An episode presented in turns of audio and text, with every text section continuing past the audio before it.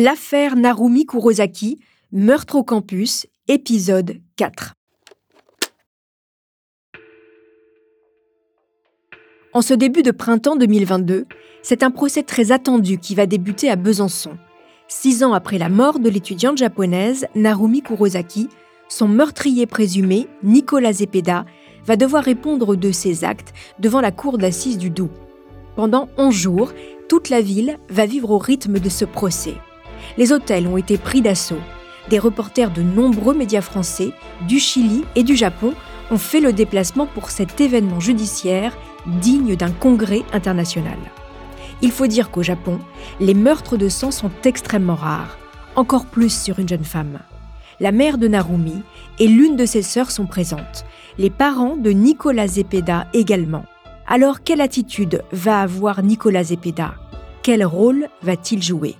Vous écoutez Homicide, je suis Caroline Nogueras.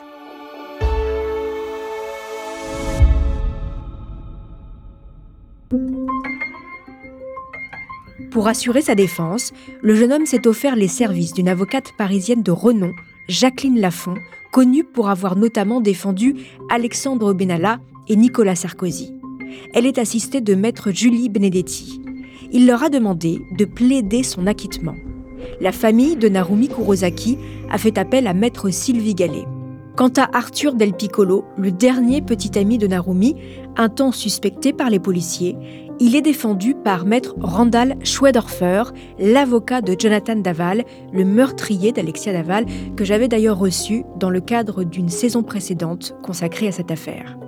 Mathieu Husson va présider les assises, Étienne Manteau est l'avocat général de ce procès, c'est donc lui qui défend les intérêts de la société. Et puis, il y a les jurés, des gens comme vous et moi, qui vont avoir la lourde tâche de juger l'homme que l'on accuse de féminicide.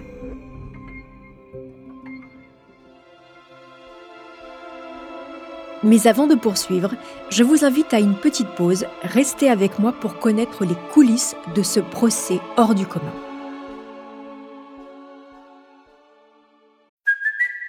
It's Kaylee Cuoco for Priceline. Ready to go to your happy place for a happy price? Well, why didn't you say so? Just download the Priceline app right now and save up to 60% on hotels. So, whether it's Cousin Kevin's Kazoo concert in Kansas City, go Kevin, or Becky's Bachelorette Bash in Bermuda, you never have to miss a trip ever again. So, download the Priceline app today. Your savings are waiting.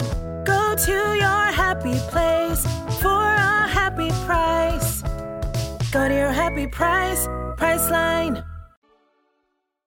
Pour nous faire revivre ce procès hors norme, j'ai invité Sarah Rebout. Elle est journaliste pour France 3 Franche-Comté. Elle a assisté aux 11 jours d'assises et a relaté chaque jour dans des articles sur le web les audiences en détail. Sarah Rebout, bonjour et merci d'avoir accepté mon invitation. Bonjour. Sarah, vous avez assisté à trois procès de féminicide dans votre carrière. Celui d'ailleurs de Jonathan Daval en fait partie.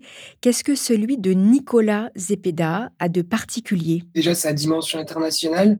Ce qui était euh, impressionnant, c'était euh, de voir des journalistes du monde entier, notamment du Japon et du Chili. Ce qui avait de particulier aussi, c'est qu'on avait euh, affaire à un accusé qui niait tout en bloc et, et avec une absence du corps de la victime avant même l'ouverture de la première audience, quelle est justement l'ambiance aux abords du palais de justice et le dispositif mis en place? Il y avait une entrée euh, réservée aux journalistes, avec euh, à chaque fois, ben, comme dans tous les tribunaux, un portique euh, pour vérifier nos affaires. il y avait donc la salle principale dans laquelle allaient avoir lieu les débats en direct. Il y avait environ 10 places réservées à la, à la presse, plus des places réservées au public. Le public qui est d'ailleurs venu très nombreux et de plus en plus nombreux au fil des jours. Il y avait euh, trois interprètes euh, pour euh, Nicolas Zepeda, donc qui traduisait en direct de l'espagnol au français, et il y avait aussi trois interprètes qui traduisaient en japonais pour que la famille de la victime, donc sa mère et la mère et la sœur de Narumi Kurosaki qui étaient sur place, puissent également comprendre tout ce qui se passait. Comment se présente Nicolas Zepeda? On rappelle qu'il vient de passer un an et demi derrière les barreaux à l'isolement. Quelle est son attitude dès les premières heures du procès? Alors, son attitude, elle est assez euh, intrigante. Il est toujours apparu sur les, images euh, qu'on a vues de lui euh, habillé, voilà, en costume ou en tout cas assez classe, on va dire. Mais on s'attendait à voir, après deux ans de détention dans un pays qu'il ne connaît pas, en isolement total des autres détenus, on s'attendait à voir quelqu'un, je sais pas, peut-être qui avait maigri. moi, j'ai pas vu de différence entre entre le moment où il était au Chili et ce moment-là. Et on s'est fait la remarque avec plusieurs journalistes d'ailleurs, se dire, bah en fait, qu'il n'avait pas pas changé physiquement. Mmh. Et il avait l'air physiquement, en tout cas, de se porter plutôt bien, alors qu'on sait que ça que sa, sa détention est, quand même assez rude. Alors le premier jour du procès est justement consacré à la personnalité de Nicolas Zepeda. Ses parents sont appelés à témoigner à la barre et ils défendent farouchement l'innocence de leur fils. Quel portrait dépeignent-ils de ce jeune homme?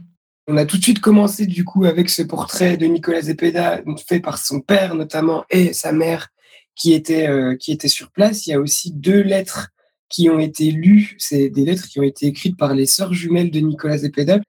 Clairement, euh, au premier jour du procès, à la fin de la journée, on est sur euh, un portrait d'un accusé, euh, enfant prodige, Ouais, voilà, d'un accusé à tort qui est victime d'une erreur judiciaire, qui est un camarade euh, et un ami euh, exceptionnel, qui est un fils exceptionnel, qui a toujours tout fait pour euh, ses sœurs, qui était quelqu'un de qui ne s'est jamais énervé, qu'on n'a jamais vu en colère. Mmh. Et certainement très troublant quand on sait le, caractère manipulateur, et jaloux et possessif dépeint pendant les, les six années d'instruction. Tous les jours amène son lot d'éléments à charge justement contre le jeune homme, mais lui reste dans sa ligne de défense. Je pense notamment au témoignage du policier, le chef de l'enquête David Borm, que vous racontez dans l'un de vos articles. Pouvez-vous nous raconter des exemples de ce qu'il raconte justement sur le début de l'enquête? Alors, euh, c'était très intéressant cette déposition de l'enquêteur David Bourne, qui d'ailleurs était le, même enquêteur sur, euh, sur l'affaire de Jonathan Daval. Hein. Il, va raconter chronologiquement l'enquête depuis le début, euh, où les amis de Narumi Kurosaki sont venus au commissariat pour, euh, pour bah, expliquer qu'ils étaient très inquiets et qu'ils n'avaient plus de nouvelles, jusqu'à euh, en fait jusqu'à la, demande d'extradition, en tout cas jusqu'aux auditions de, Nicolas Zepeda. Là, ça a été un moment assez fort pendant le procès puisqu'il a repris tous les témoignages des étudiants qui ont entendu les cris survenus la nuit de la disparition de la victime. Il reprend cette phrase marquante hein, qui est dite par une étudiante qui dit on dirait que quelqu'un est en train de se faire assassiner il explique toutes les démarches qui ont été faites dans la chambre de la victime. Euh, il est revenu aussi euh, bah, sur le cas d'Arthur Del Piccolo, qui est le petit ami de Narumi Kurosaki au moment de sa, de sa disparition. Euh, c'est ce garçon-là qui est venu avec les enquêteurs.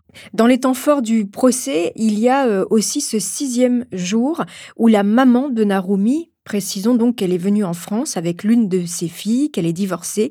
Eh bien, cette maman qui vient à la barre raconter qui était Narumi. Nos confrères du Monde ont même titré Une mère et 3h30 de douleur. Vous-même, dans vos articles, vous racontez le témoignage déchirant de cette mère qui serre contre son cœur la photo de sa fille. Que retenez-vous, Sarah, de ce témoignage poignant? La douleur, hein, c'était bouleversant, clairement. Euh, c'était une souffrance. Euh, moi, j'ai dit que la souffrance avait inondé la cour en ce septième jour de procès. C'était, c'était poignant. C'était, en fait, la famille est dévastée. Ça fait cinq ans qu'ils, n'arrivent, qu'elle n'arrive pas à se reconstruire, puisque évidemment, ils n'ont aucune idée de savoir euh, où se trouve Narumi Kurosaki. En fait, on a vu une, une petite, une petite dame s'avancer à la barre totalement défaite. Hein. On, s'est demandé au début si elle allait réussir à parler, en fait. Qu'est-ce qu'elle raconte? Bah, Elle explique que, bah, que Nicolas Zepeda était quelqu'un qui allait jusqu'au bout quand il avait envie de, de, quelque chose. Euh, elle raconte aussi la pression qu'il mettait sur la, famille. La sœur aussi, la sœur de Narumi Kurosaki, euh, dit euh, Quand j'ai réalisé que ma sœur avait vraiment disparu, j'ai tout de suite pensé à Nicolas Zepeda. Parce qu'il faut préciser une chose, c'est que Zepeda a vécu au Japon dans un studio avec Narumi et donc il voyait très régulièrement euh, la mère et les sœurs de Narumi. Pendant plusieurs mois, euh, il y a eu euh, une vie de couple sous le même toit, dans l'appartement d'ailleurs qui était loué bah, pour les études de, Narumi.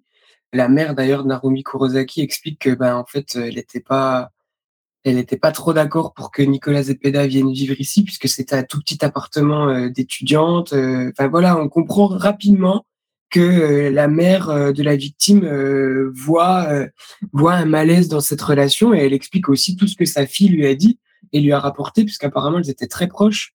Et euh, la mère de Narumi nous explique ces échanges qu'elle a eus avec sa fille, qui lui explique une fois à Besançon, ça y est, j'ai réussi à le quitter.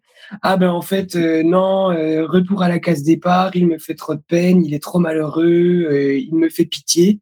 Est-ce qu'elle est sous emprise, Narumi? Selon les, psychologues qu'on a entendus le dernier jour du procès, Nicolas Zepeda est quelqu'un qui a une, une une grande propension à la manipulation, euh, donc on peut considérer que, qu'en tout cas, Narumi était prise au piège mmh. de, du chantage affectif. J'imagine que, que Nicolas Zepeda était capable de, de lui faire. Quoi.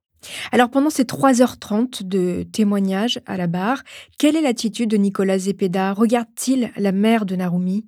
Nicolas Zepeda, il regarde à chaque fois tous les interlocuteurs comme s'il était spectateur en fait. Euh, si c'est le président Mathieu Husson qui parle, il se tourne, il regarde le président de manière très attentive. Si c'est la mère de Narumi, il la regarde de manière très attentive. Parfois, il prenait des notes, euh, notamment pendant la déposition de l'enquêteur David Borne. Face à l'évidence, Zepeda continue à nier et au huitième jour du procès, son avocate, maître Jacqueline Lafont, l'exhorte à parler. Mais il continue à nier farouchement être impliqué dans la mort de Narumi, au point, vous racontez dans un article, de s'emporter, pour la première fois d'ailleurs. Pourquoi, d'après vous, ce changement d'attitude? Bah, Je pense qu'à ce moment-là, il s'emporte parce qu'il est surpris de, la question de son avocate. Et d'ailleurs, elle le dira euh, au moment de sa plaidoirie le dixième jour elle a vu euh, dans ses yeux le questionnement en fait. Il, ne comprenait pas, je pense, pourquoi sa propre avocate employait en tout cas la, même stratégie que le reste de l'accusation. À la fin du procès vient donc le temps des, plaidoiries et justement il y a un temps fort où l'avocate de Zepeda, maître Jacqueline Lafont, fait euh, comprendre par son discours qu'elle est quelque part condamnée à défendre Nicolas Zepeda. Ce sont des termes qui en disent long hein, quand même sur l'évidence de la culpabilité du jeune homme. Et je rappelle quand même euh, que euh, Zepeda a chargé ses avocates de plaider l'acquittement. Là on en est loin. Racontez-nous, Sarah. Alors oui, effectivement, le, dixième jour et la plaidoirie de, de Maître Lafont, elle, elle, est assez euh, intéressante et, étonnante, en tout cas du point de vue de la presse euh, au moment où on l'entend. Et elle dit aussi une phrase qui est intéressante, elle dit être avocate, c'est parler à la place de celui qui, comme Nicolas, au lieu de se défendre, s'englue. Mmh. Quand on défend un homme que tout accable et qui s'accable. Donc sa marge de manœuvre, c'est la préméditation finalement. Il faut supprimer la préméditation pour limiter la peine. Oui, il y a ça. Alors le problème pour elle, pour la défense, c'est que même s'il n'y avait pas eu de préméditation admise, enfin en tout cas euh, évaluée par, euh, les jurés, de toute façon, euh, il y a une circonstance aggravante en France, c'est meurtre sur conjoint ou ex-conjoint, qui équivaut de toute façon à une préméditation. Hmm. Alors selon vous, quelles sont les raisons du silence de Nicolas Zepeda pendant ces six années et jusqu'au procès? Quelles sont les hypothèses? Je pense euh, personnellement qu'il y a plusieurs options. Soit Nicolas Zepeda a conscience de ce qu'il a fait et l'a caché à tout le monde. Donc, soit ses parents, tout au long du, procès, ont découvert, euh, entre guillemets, euh, vraiment les détails et ont commencé à s'éloigner, en tout cas à comprendre ce que leur fils avait potentiellement fait.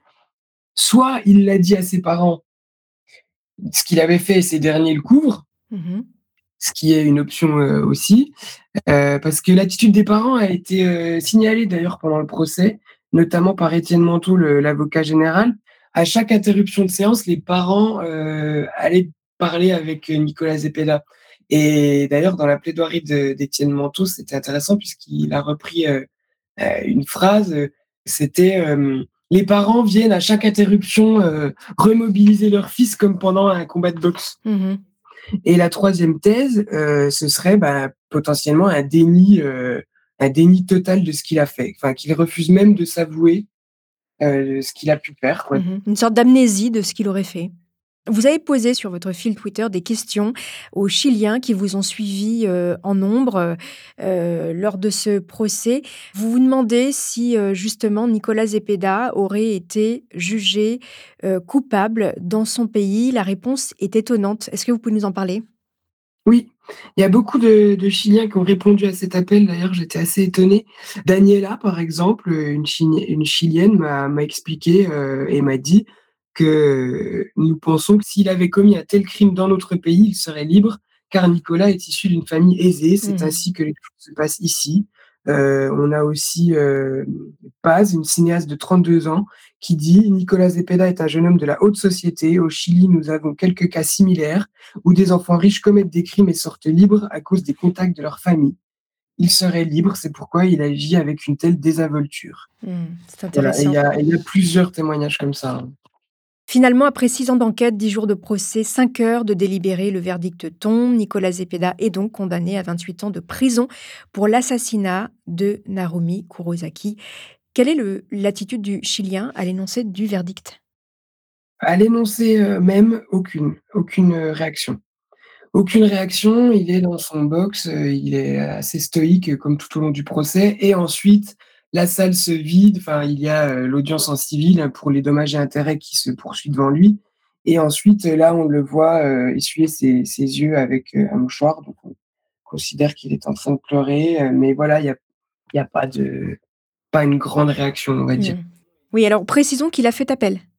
Ah, c'est ça, exactement. C'est quand même une précision importante parce que cela signifie que tout le procès sera rejoué. Je ne sais pas euh, si, euh, si la sœur et la, la, maman de Narumi Kurosaki seront à nouveau euh, présentes en France, mais voilà, c'est vrai que quand, quand cet appel a été prononcé, j'ai tout de suite eu une pensée pour, pour elle parce que je pense que ça va, encore être quelque chose d'horrible parce qu'on sait qu'un procès, c'est pour les victimes toujours quelque chose d'infernal qui les replonge dans des, dans des traumatismes vraiment profonds. Mmh. Et peut-être euh, peut-être aussi une lueur d'espoir qu'un jour ce garçon se mette à parler. Je pense qu'ils sont beaucoup euh, à l'espérer, effectivement. Mmh. Merci beaucoup Sarah Rebout d'avoir accepté mon invitation. Je rappelle que vous êtes journaliste web à France 3 Franche-Comté. Vos articles sur cette affaire sont à retrouver sur le site de France 3 Région ou sur votre fil Twitter. Merci beaucoup Sarah. Merci beaucoup Caroline. Merci, chers auditeurs, d'avoir suivi cette affaire hors du commun. Je vous retrouve très prochainement pour une prochaine affaire criminelle.